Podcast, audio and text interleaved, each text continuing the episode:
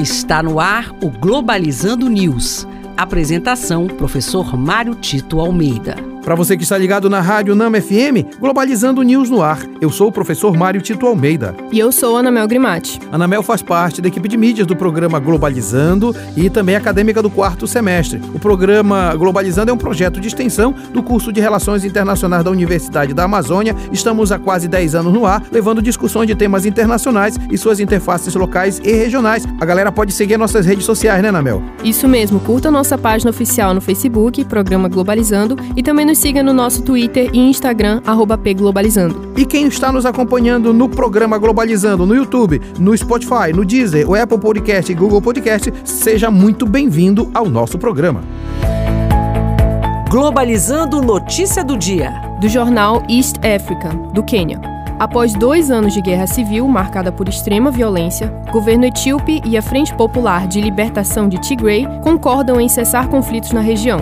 As negociações diplomáticas entre as duas partes foram mediadas pela União Africana, onde ambos assinaram um acordo de cessação permanente das hostilidades. É importante destacar nesse assunto que a Anamel está apresentando três coisas. A primeira, que é um conflito desconhecido, infelizmente, pelo mundo, porque a grande mídia não faz cobertura, exatamente mostrando um pouco papel periférico, infelizmente, da África no processo de sistema internacional. O segundo é um conflito que acontece em um dos países mais pobres do mundo, que sofre com a desigualdade social, com a pobreza, com a miséria, com a fome, e essa guerra só faz piorar essa situação. A terceira é o papel da União Africana, exatamente essa governança que se pode ter entre os países da África para superar os conflitos, porque efetivamente essa ação dos próprios africanos pode ensejar uma melhoria nas condições de vida do continente como um todo e de cada país em particular.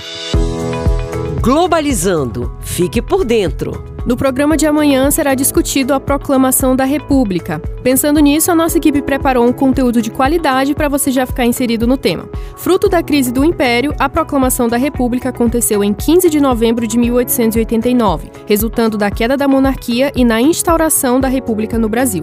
A insatisfação da sociedade converteu-se em um movimento republicano, dirigido principalmente por grupos políticos e militares que, mesmo de forma improvisada, realizaram um golpe que pôs fim à monarquia no Brasil. E este foi o programa Globalizando News de hoje. Eu sou o professor Mário Tito Almeida. Não se esqueça, você pode mandar sugestões de temas pra gente através do nosso e-mail, que é o programa globalizando@gmail.com, ou então entrar nas nossas redes sociais, né, Mel? Isso, você pode curtir a nossa página oficial no Facebook, Programa Globalizando, e também nos seguir no nosso Instagram e Twitter, pglobalizando. E fique ligado então que amanhã nós temos o programa de uma hora de duração, às nove da manhã, e vamos conversar sobre a proclamação da República no Brasil. Será aqui na Rádio Nama FM 105.5, o som da Amazônia. Tchau, pessoal.